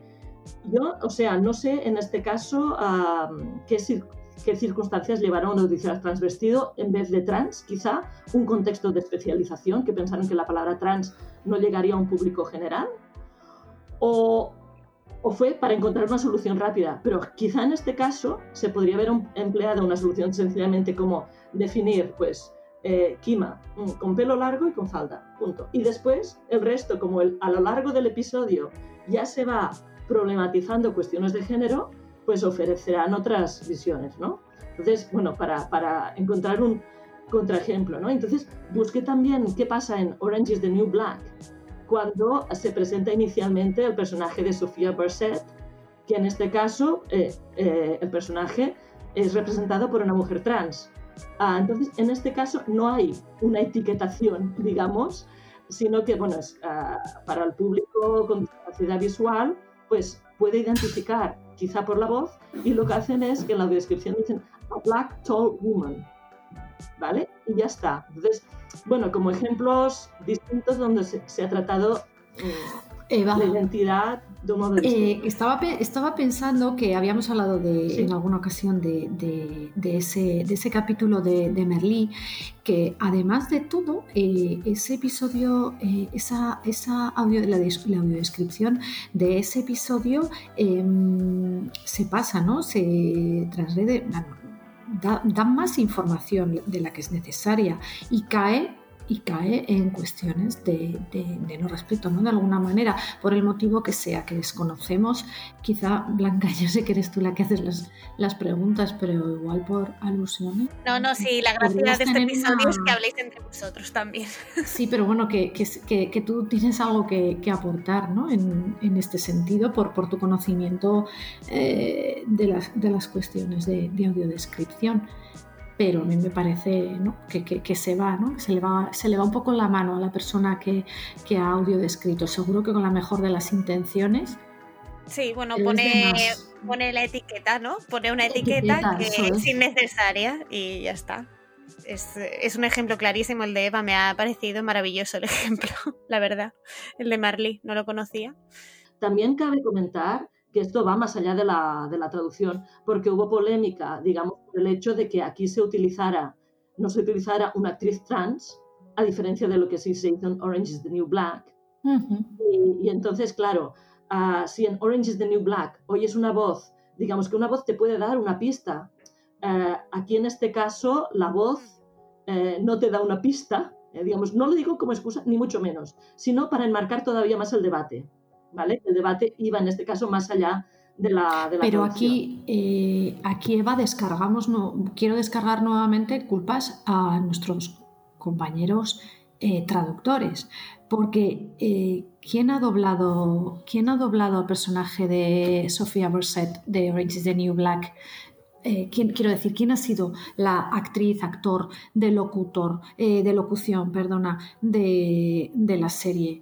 se puede ser súper respetuoso, súper cuidadoso, todo lo que queramos a, a nivel traductológico, que después un casting inadecuado de, actrices, actores de doblaje puede llevar al traste todo, pero la culpa siempre va a ser del traductor. No, totalmente de acuerdo en el sentido de que, eh, además, o sea, en el sentido de incorporar una visión eh, global, ¿vale? Porque el ejemplo justamente que has dado, o sea, me puse a escuchar justamente para, fijarme en el tema de la voz y, digamos, es, o sea, no, no conozco, digamos, la trayectoria, o sea, dobló a... Eh, David Hernán, un actor de doblaje, y la voz joven, digamos, o sea, es una voz que sí que tiene unas un tono, ¿cómo decirlo?, andrógino, de modo que en este caso pienso que ha habido un, casting, digamos, que ha tenido en, cuenta esta, esta, perspectiva, ¿vale? Entonces, justamente eh, la, idea iba en, el sentido de ver, hmm. siempre que se pueda, ¿no? utilizar los productos audiovisuales del, modo más global posible, ¿no? Y, por ejemplo, de cara a la formación de, en, traducción, pues si enseñamos pues, a hacer una lista de personajes y les pedimos que identifiquen el sexo y la edad, pues que no se quede en una clasificación binaria, ¿no? Y también pedimos que si el tema de la etnicidad es importante, que se describa, ¿no? Porque es cierto que tradicionalmente, pues, ah, digamos, pueden haber doblajes que recurran a voces, porque tampoco siempre es fácil o, disponible. ¿Qué voz tienes en una, no sé, que nos recuerde a una voz oriental? Mm, ¿Qué tipo de, voz usas? Es decir, esta perspectiva un poco interseccional de tener en cuenta cuestiones de género, de etnicidad, etcétera, es importante y a la vez muy difícil por las condiciones ah, en, los que se, en las que se da el doblaje. Bueno, yo iba a decir sobre el caso de, Sofía que a mí me parece bastante complicado de detectar en la voz de doblaje esto, si no se consume el producto con audiodescripción, al menos por la experiencia que tengo de ver la serie con personas con baja visión, se, o sea, por su experiencia que no, esto no se identificaba fácilmente y en general las voces cuesta mucho identificarlas porque ya hay muchos juegos, ¿no? Estamos muy acostumbrados pues a que una mujer doble a un niño, por ejemplo. Entonces, pues, pues sí, que, que creo habría que estudiarlo a fondo ¿no? y, comprobarlo con más usuarios. Obviamente mi experiencia personal no, no es representativa, pero, pero bueno. Pues si os parece, vamos a hacer una pausa ahora y vamos a escuchar a Damián en el laboratorio audiovisual.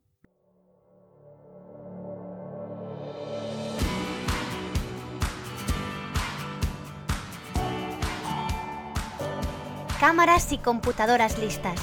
Llegó el momento de experimentar entremos en el laboratorio audiovisual con Damián Santilli. Les doy la bienvenida al laboratorio audiovisual número 11. Mi nombre es Damián Santilli y hoy vamos a hablar de Amara, una excelente alternativa en línea para creación de subtítulos. En uno de nuestros primeros episodios de esta sección ya hablamos del que para mí es el mejor software del momento en línea, una, pero esta no es la única opción que tenemos si no queremos trabajar con herramientas locales. También existen otras como Subtitle Next, de la cual hablaremos más adelante, y Amara, que conoceremos hoy. Según el propio sitio web, Amara tiene tres destinatarios principales. El primero, los creadores de contenido, específicamente en video, a quienes invitan a subir videos y armar un sitio colaborativo al estilo Wikipedia para traducir a diferentes idiomas sus videos. El segundo destinatario es el público interesado en accesibilidad, al que invitan a sumarse a comunidades que necesitan subtítulos accesibles o directamente traducir videos a diferentes idiomas. Esta parte es un poco polémica porque en el listado de comunidades aparecen algunas que sinceramente no necesitan que nadie trabaje gratis para ellos, pero hay un poquito de todo. Y en tercer lugar, Amara apunta a posibles clientes que necesiten subtitulado profesional y ofrecen ellos mismos el servicio. Si queremos, podemos postularnos para ser parte de su equipo y para hacerlo debemos tener al menos dos muestras de videos subtitulados. Para comenzar a usar Amara debemos registrarnos en el sitio web amara.org. Una vez allí hacemos clic en la opción Comenzar a subtitular. La opción gratuita es Amara Public. La principal diferencia con la versión paga es que los subtítulos que creemos estarán disponibles para toda la comunidad. Si queremos usar la versión privada tendremos que suscribirnos a Amara Plus, cuyo costo es de 24 dólares al mes para dos usuarios. Lo bueno de todo esto es que podemos probar la versión public para conocer la herramienta y después evaluar si nos interesa utilizar la versión paga. Vamos entonces a hacer clic en comenzar. Una vez allí, el programa nos da dos alternativas, subir nuestro propio video o buscar un video que haya sido subido por otra persona. Podemos agregar videos de Vimeo, YouTube y también en formato MP4, por ejemplo, que debemos tener previamente subidos a la web. Una vez que agregamos el video ya podemos comenzar a subtitular. Hacemos clic en Add Edit Subtitles, elegimos el idioma de destino y automáticamente vamos al editor de subtítulos de Amara. Aquí el programa nos propone tres pasos. Primero, subtitular todo el contenido. Segundo, sincronizarlo. Y tercero, revisarlo y publicar. Para subtitular usamos la tecla Tab para reproducir o parar el video. Enter para agregar un nuevo subtítulo. Y Shift Enter para ingresar un salto de línea. Para sincronizar usamos las teclas de flecha hacia abajo para marcar la entrada y la de flecha hacia arriba para marcar la salida. Dependiendo de qué herramienta estemos acostumbrados a usar, el editor puede llevarnos un tiempito de dominar, pero es bastante intuitivo y pienso que es una excelente herramienta para aquellos que recién estén comenzando a practicar para meterse en el mundo del subtitulado. Por último, si queremos postularnos entonces para trabajar en el equipo de Amara, recuerden que tendremos que haber completado dos subtítulos y haberlos publicado en la plataforma.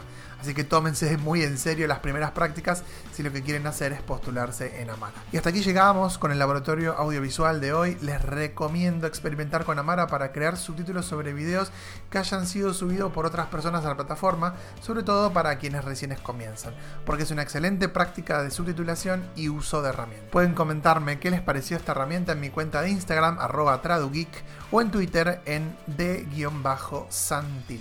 Hasta la próxima.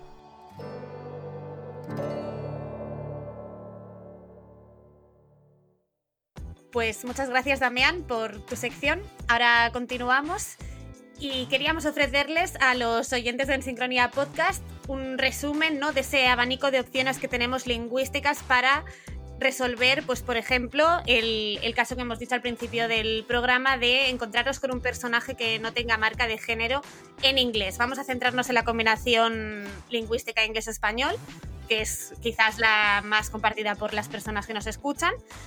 Y, y nada, si, si os parece, podríamos ir pensando qué alternativas tenemos como traductores y si se os ocurren ejemplos de aplicación de esto, ya, ya sea aplicaciones buenas o no tan buenas, pues estupendo porque así a, aprendemos más todos. A ver, eh, vale, por ejemplo, el personaje de BMO en Hora de Aventuras, ¿no? Que no marca el género. Tenemos un personaje como este. Si tenéis más, los podéis ir diciendo, podemos hacer lluvia de ideas. Eh, sí. Yo quisiera mencionar uno. Hace el año pasado, muy gratamente, me di con el uso de eh, el pronombre ella en un capítulo de RuPaul Drag Race, eh, la subtitulación para la América Latina. Eh, el personaje durante los dos, tres primeros episodios se presentaba como un hombre cis, pero en el cuarto episodio eh, revela que es eh, no binario, no binaria, ¿no? Y entonces a partir de esa revelación los subtítulos cambiaron a lo largo de toda la, la subtitulación porque precisamente es uno de los competidores, eh, uno de los competidores que llega hasta el final de, de, la temporada, ¿no? Y es un excelente ejemplo de los pocos que a veces encuentro en las subtitulaciones para América Latina en Netflix. Uh -huh. Pues mira, bien, porque empezamos con algo positivo, un buen ejemplo. Ahora, yo quería mencionar un ejemplo adicional, si me lo permiten, eh, en la temporada 8 de RuPaul Drag Race, que fue creo una de las pocas dobladas en español hubo una, precisamente hablando del tema de las voces, ¿no? La voz en el doblaje de personajes eh, diversos es muy importante, creo yo, y sí es interesante explorarlo desde el doblaje y desde la investigación en el doblaje, ¿no? Todo lo que es lo prosódico y eso. En el caso de esta temporada, eh, la dirección de la voz apuntó a que todos los personajes, durante toda la temporada, mariconeaban, es decir, tenían usos eh, de, del mariconeo en español extendido a lo largo de toda la, de toda la serie doblada. Sin embargo, en el caso de RuPaul, ah, prestando atención a cómo está configurando el, el, programa, el mariconeo o el uso del camp, ¿no? el, camp talk, ¿no? tiene momentos específicos y también sirve para graficar. Pero nosotros en, la versión en en español el doblado eh, se trataba de que los personajes mariconearan siempre, ¿no? Y eso también tiene que ver mucho con las ideologías lingüísticas, ¿no? ¿Cómo se espera que un sujeto que presuntamente es gay o homosexual debería hablar siempre, ¿no? Entonces, la movilización o las tomas de decisiones en la dirección del doblaje también son cosas a las que los podremos prestar atención al momento de, estudiar estos procesos o estos productos. Y eso, bueno, volviendo a lo que decía antes María, ¿no? Vuelve a descargar un poco la culpa del traductor, porque hay ahí no normalmente no son traductores los que tienen, ¿no? Los que llevan la batuta. A ver, volvamos a mi, a mi repaso que os pedía, porque si no nos, nos, vamos, porque creo que es algo muy práctico para la gente que nos escucha que, que tenga estas opciones eh, en mente. ¿Qué, ¿Qué, puede hacer si se encuentra con un personaje así? Por un lado, puede usar, bueno, hemos hablado, ¿no? Del pronombre ella, el pronombre ella y van acompañado de silencias en e, entiendo. En el para, sí, para los adjetivos, para las, las, palabras que, que, que, tienen esa desinencia o que tienen esa vale. ¿Qué ha pasado con la X? Yo luego os digo lo que opino de la X, pero vosotros que sois los expertos, ¿no? La, la X para no marcar género en español, ¿Hasta qué punto está presente en la traducción audiovisual? ¿Cuál es vuestra experiencia? Blanca, yo describo, no opino. no opinas sobre la X. vale. María, pero yo te he escuchado hoy día. Yo, en algún momento te quería decir. Yo en algún momento te, escuché hoy día menos descriptiva. Te iba a, iba a apelar a Turi para que. Eh, no sé, te, estaba escuchando muy. Turi nos escucha, Turi nos escucha y el pobre hombre se levanta. Se levanta. Os lo digo. Os lo digo. Pero, pero yo te estoy pidiendo que me describas, que me digas ejemplos de si conoces traducciones que tengan la X. Esto es descriptivismo. A mí me parece lo más viejuno que puede haber, pero vamos. eso ya es una opinión. Eso, es tu opinión. Es una opinión, pero tú me tiras de la lengua. Claro, claro. no, no, no, no. Pero es que acordaros, bueno, claro, mm, aquí hay alguno que es eh, jovencito, aunque no lo parezca tanto, pero acordaros de la, de la arroba Sí, sí, te di todo mi amor a robalo.com. con pelos la arroba, ¿sabes? Em, bueno, pues tuvimos que transitar por ella y hemos transitado por la X y ahora transitamos por los Eyes y, y quién sabe por qué, porque la lengua afortunadamente es muy incierta y está muy viva, ¿no? Lo importante es que, yo creo que lo importante es que se hable de ello, se trate y, y se hagan intentos, ¿no? Viene en Twitter, vienen las profesiones de cada, de cada uno. Y desde luego nosotros que somos nosotros, que somos profesionales de la lengua, pues, pues, tenemos, pues tenemos un altavoz en ese, perdonad, me está fallando la voz, eh, tenemos un altavoz o debemos tener un altavoz en ese sentido, ¿no? Pero yo desde luego por mi parte desde la inclusión eh, en todos los sentidos. Sí, ah, totalmente de acuerdo, pero estaba sea, un poco rebobinando en el tiempo digamos, si mm, lo que hace 10 años, digamos, pues eh, se utilizaba todavía la, la, X y lo que os comentaba a veces en, incluso en cortos feministas eh, subtitulados, ¿no? o directamente en, escritura, o sea, ya, yendo más allá de lo audiovisual, ¿no? Y hoy en, pues ya no, ya no se usa tanto, ¿no? Y, y también por cuestiones de accesibilidad también, si se lee o si es más leíble, digamos, con síntesis de voz o lo que sea, pues otras opciones más pronunciables. Esto eh, lo que pasó con la, con la roba y totalmente, o sea, coincido, la lengua es cambio. Y si aceptamos eh, con facilidad neologismos y todo tipo de cambios, ¿por qué no aceptarlos en, en el lenguaje inclusivo? Es decir, a veces se pide más coherencia en este ámbito que en otros. Pues bueno, que, que haya fluidez, que haya, no sé, se van buscando propuestas. Para mí tiene un poco que ver con que esto es un cambio que es más sistémico, no es como cuando hablamos de una interferencia sintáctica o gramatical o una interferencia léxica, ¿no? Y en el caso del catalán y el castellano hay ejemplos a, punta pala, ¿no? Precisamente podemos...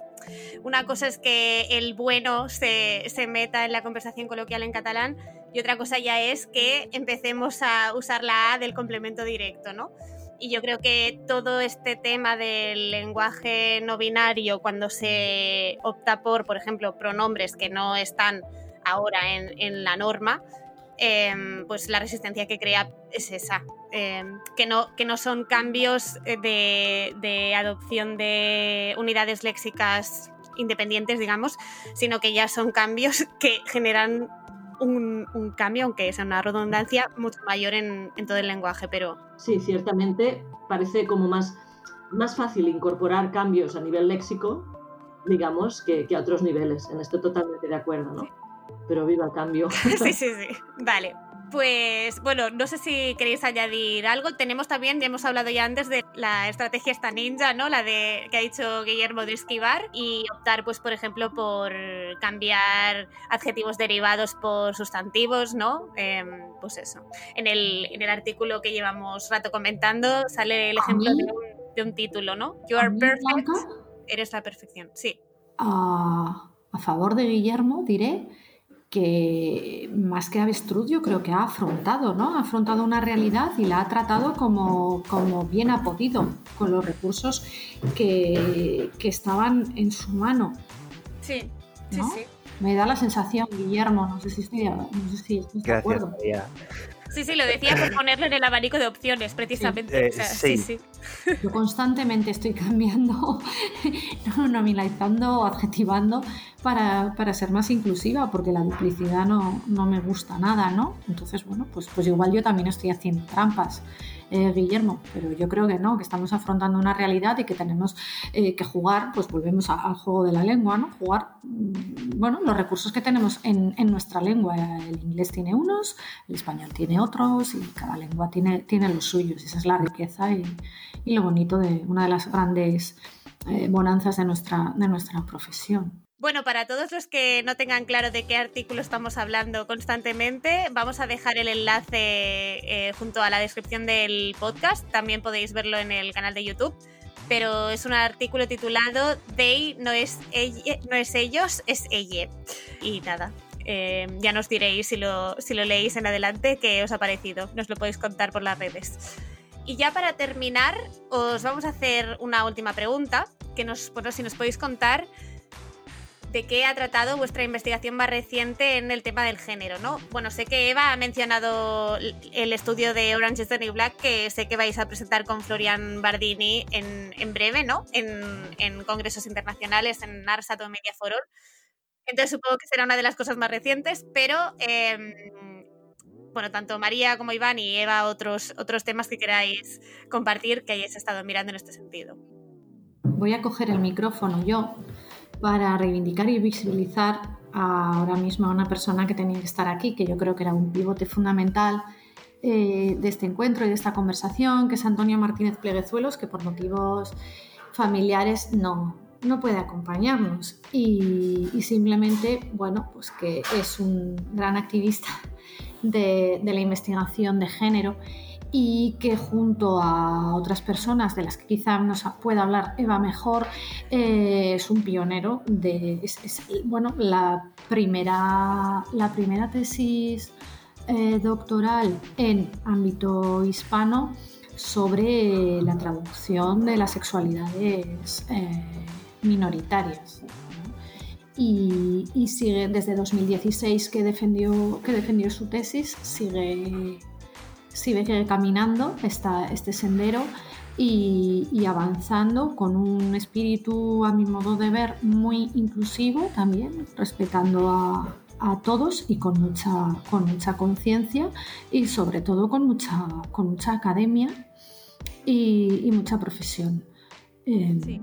Hemos sentido mucho que no pudiera venir, le mandamos un abrazo, ya en la introducción vale. ya hemos hablado de él, pero, pero sí, sí, eh, tendrá que venir a otro programa claramente, a ver si alguno de vosotros vuelve y le acompañáis, porque ha sido, ha sido una falta que hemos tenido aquí, sí, sí. ¿Quién más se lanza a contarnos lo que está haciendo de investigación? Yo les cuento rapidito de unos, unos proyectitos. Eh, justo con Antonio eh, tenemos un, trabajamos este año sobre dos películas. Paris is Burning, eh, que es un documental conocidísimo, subtitulado varias veces, sobre drag queens. Y a la par hicimos un contraste con un corto que se llama, lo, eh, Loxoro sobre mujeres trans en Lima y cómo es que se trabajaron las subtitulaciones de ambos, eh, de ambos productos fílmicos. ¿no? Con el profesor Robert Martínez Carrasco de, de la UJI hemos hecho un proyecto también que, esperamos que salga a la luz pronto en una revista eh, de Reino Unido sobre la traducción de teoría queer al español y en particular las notas del traductor eh, que sirven ¿no? para, como un ejercicio de pedagogía queer para hacer accesible la teoría en ámbitos eh, hispanófonos, ¿no? no necesariamente por la diferencia, obviamente, del capital cultural, sino por cómo es que se media ¿no? este tipo de contenidos. Y uno más cortito, ahorita estoy cerrando un proyecto corto sobre eh, eh, el insulto ritual entre drag queens y cómo se subtitula esto en, en Netflix en principio, ¿no? Y eso es todo. ¿Y tienes resultados preliminares sobre cómo se subtitula? Ah, sí, bueno, es... Eh, lo que pasa con el insulto ritual es que tiene, es un solapamiento entre dos características, ¿no? Eh, de docence, ¿no? Y también es el reading, ¿no? El hecho de criticar.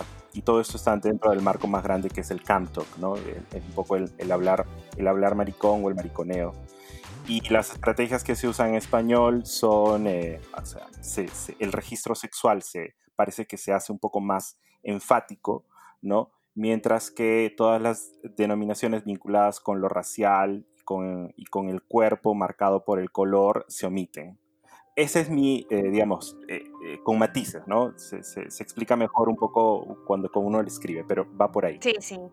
Pues muchas gracias. Bueno, si alguien te quiere contestar a esto, porque tengo una última pregunta para Iván sobre el tema difusión de la investigación. No sé si Eva. Vale, no, por el tema de la investigación eh, quisiera mencionar a la, tesis doctoral de Marcela de Marco del 2008, que fue codirigida por Francesca Bartrina y Jorge Díaz Cintas, y, digamos, reivindicarla en el sentido de que llevábamos con años con Francesca Bartrina, pues veníamos cada una de nuestro bagaje de, traducción teatral y traducción feminista y en los cursos de doctorado íbamos diciendo, se tiene que investigar lo audiovisual y el género y la primera persona que en nuestro entorno tomó el relevo pues, pues fue Marcela de Marco con una tesis que después se convirtió en un libro, Audiovisual Translation, Translation Through a Gender Lens de 2012, digamos, en el que trata justamente a la traducción audiovisual con perspectiva de género, comparando los doblajes en Italia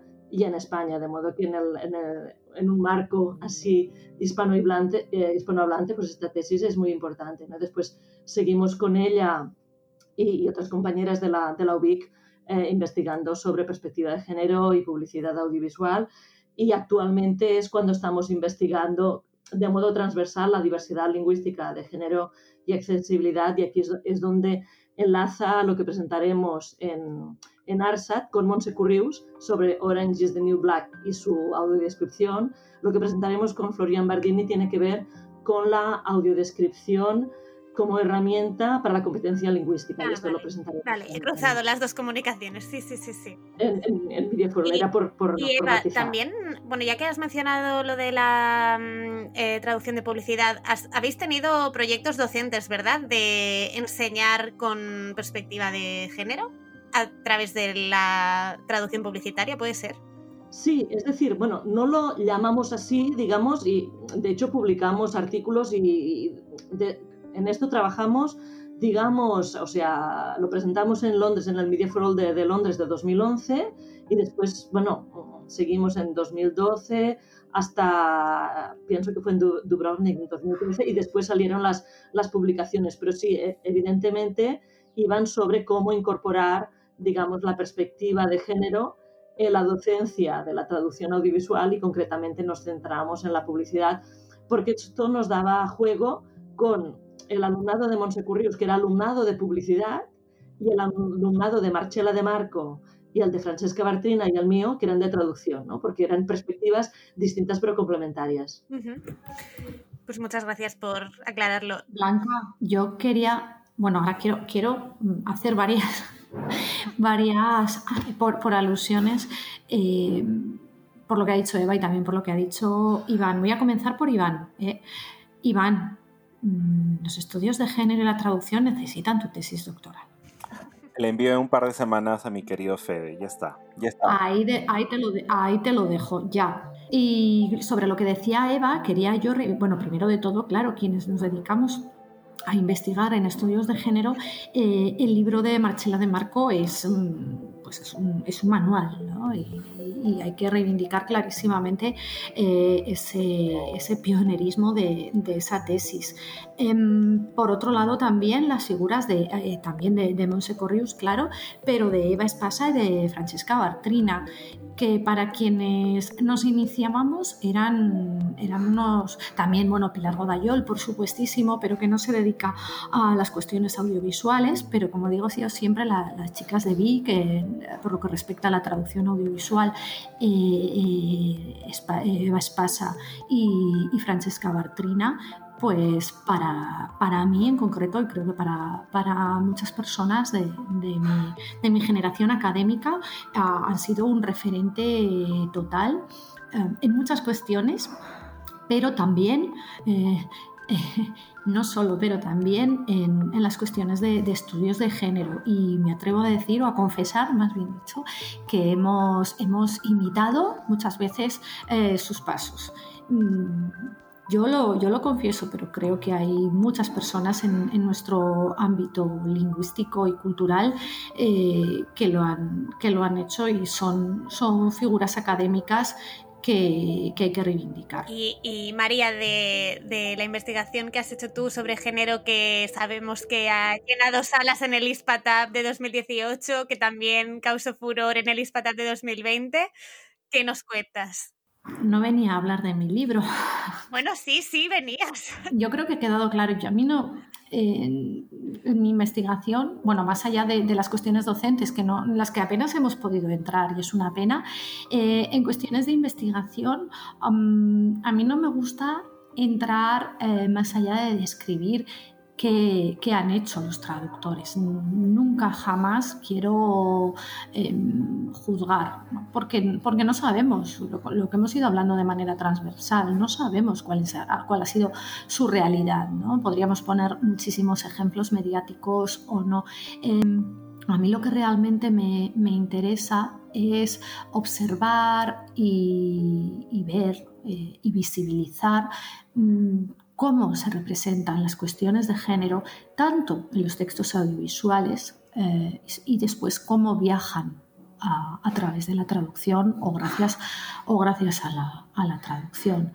Eh, en concreto, sabéis que me interesa mucho eh, todo lo relacionado con los clichés, con los estereotipos de género y, y, bueno, y en ello, y en ello sigo y tú misma o Iván, eh, nos podéis contar, que era la pregunta que me quedaba pendiente para Iván, sobre este proyecto que tenéis ahora en marcha, eh, que vosotros coordináis, que se llama Queer AVT Club, que está también en Twitter por si la gente quiere seguiros.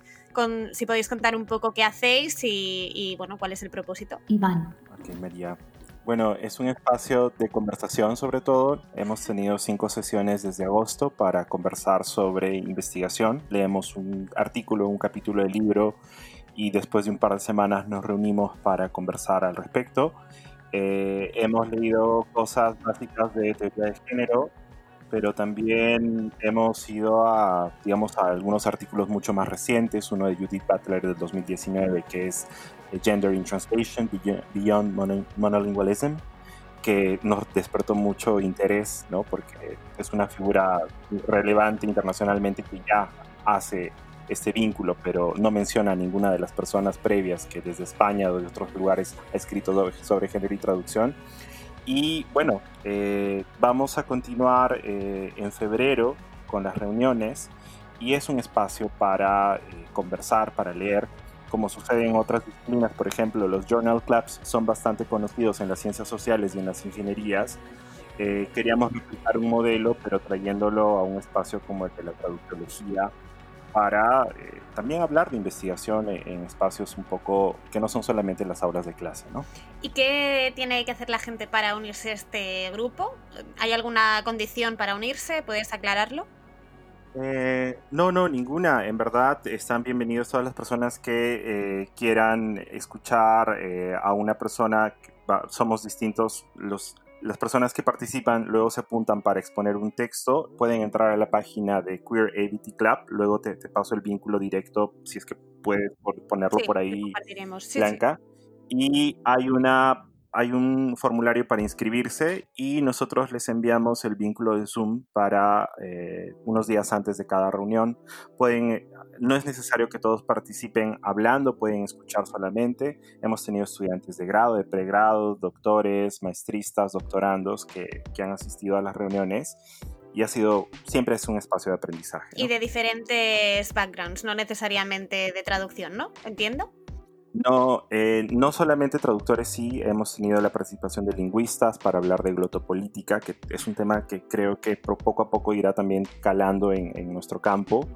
Eh, pero sí, somos en principio de humanidades, de lengua. Sí. eh. Vale, pues muchas gracias.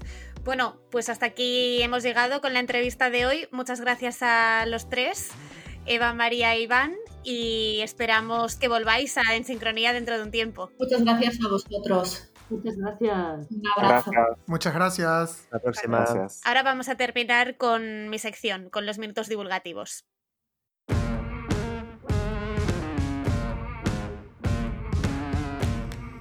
En este podcast no nos gusta que la investigación sobre traducción audiovisual y accesibilidad se quede guardada en un cajón. Empiezan los minutos divulgativos con Blanca Arias Badía.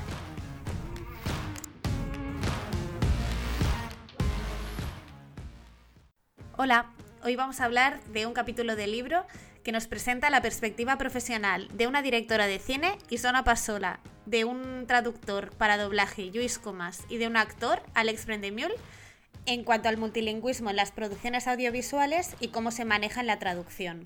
Estas aportaciones aparecen en un libro editado por una de las invitadas del programa de hoy, Eva Espasa, así como por Monse Corrius y por Patrick Zabalbeascoa, en el último episodio que va firmado por Laura Santamaría, profesora de la Universidad Autónoma de Barcelona. Una cosa que me gusta mucho de este capítulo es que en realidad muchas de las cuestiones que se tratan van más allá del multilingüismo y pueden ser útiles en general para una persona interesada en la traducción audiovisual. Por ejemplo, me gustaría empezar por comentarios que hace Luis Comas sobre qué pasa en cuanto al multilingüismo. Y nos dice muy claramente que manda el cliente, que manda la distribuidora. Esto vuelve a ser una descarga para los traductores audiovisuales. En este episodio hemos hablado de esto con los invitados. Nos dice, de hecho, que las distribuidoras a veces tienen cierta desconfianza hacia los traductores audiovisuales y que dan el material muy pautado y unas normas muy claras de lo que se tiene que hacer y que el margen de los profesionales es relativamente pequeño. Nos cuenta que en el caso de España, si se opta por doblar la variedad lingüística de la película, a veces se pueden dar casos un poco curiosos y él dice que algo surrealistas como lo que le ocurrió cuando tuvo que traducir Indiana Jones y la calavera de cristal en una escena en la que aparecía un intérprete porque Indiana Jones hablaba en español y se pasó a reforzar los comentarios de uno de los personajes para solucionar esta situación. También incide mucho este traductor en que hay que dar las traducciones con multilingüismo a traductores que sean competentes en las distintas lenguas que aparecen, especialmente si aparecen de forma más o menos predominante en el texto de partida. Un aspecto que me ha parecido también muy interesante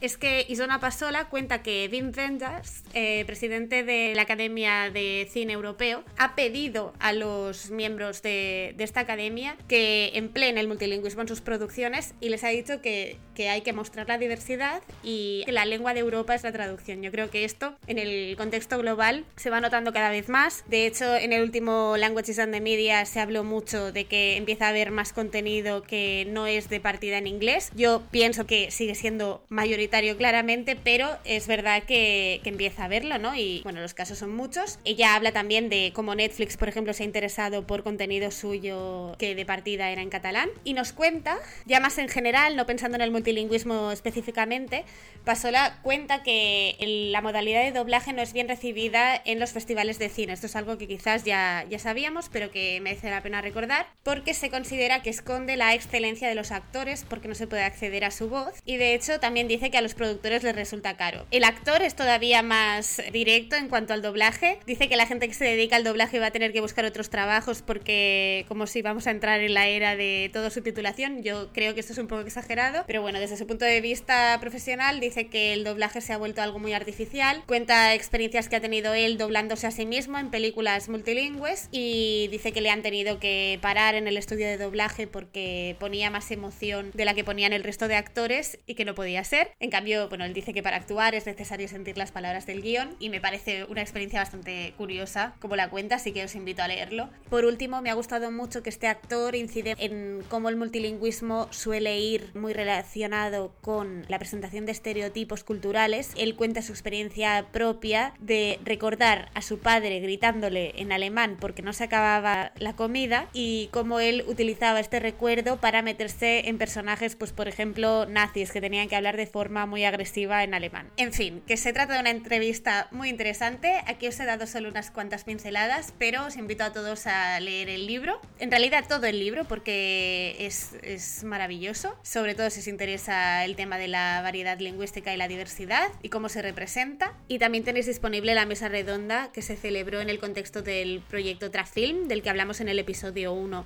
del podcast, en un enlace de YouTube que dejaré en la cajita de información del podcast. Hasta la próxima. Bueno, muy bien, muchas gracias Blanca por tus minutos divulgativos. Hermosa entrevista a Eva, María e Iván. Eh, espero que haya sido muy ilustrativa como lo fue para, para mí y para ustedes también.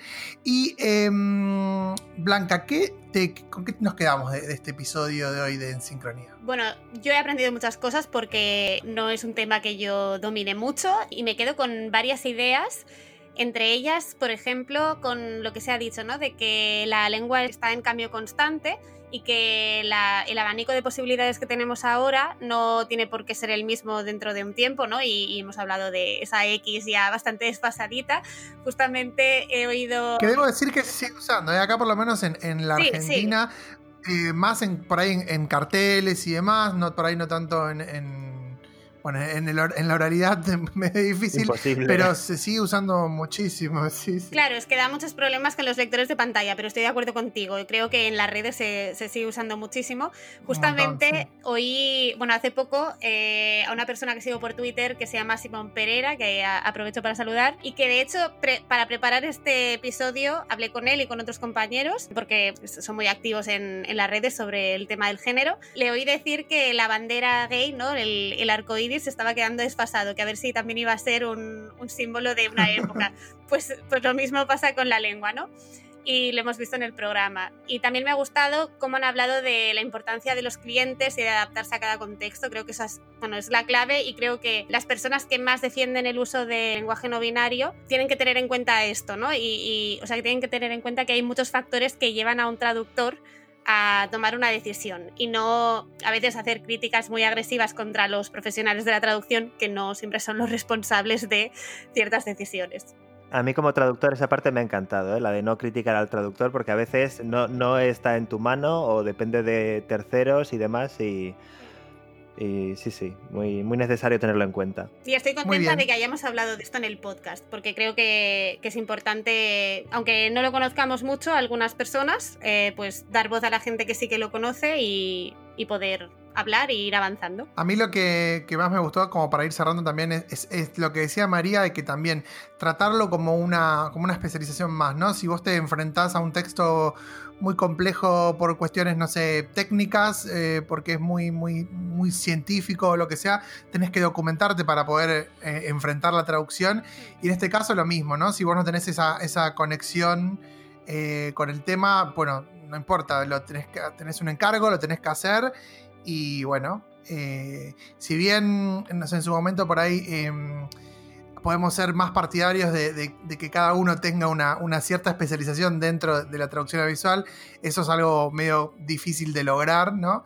Y entonces creo que si no, nosotros no tenemos el conocimiento sobre este tema, bueno, hay que documentarse como en cualquier otro rubro. Sí, sí, totalmente de acuerdo. Y hasta aquí llegamos entonces con el episodio de hoy. Pueden encontrar toda la información de nuestro podcast en www.ensincroniapodcast.com y recuerden también que tenemos un canal de YouTube donde pueden encontrar los videos con las transcripciones y todo lo demás. Y nos pueden seguir a nosotros tres en nuestras redes sociales, Instagram, LinkedIn, Twitter, donde más les guste, ahí estamos. Y nos vemos en el próximo episodio.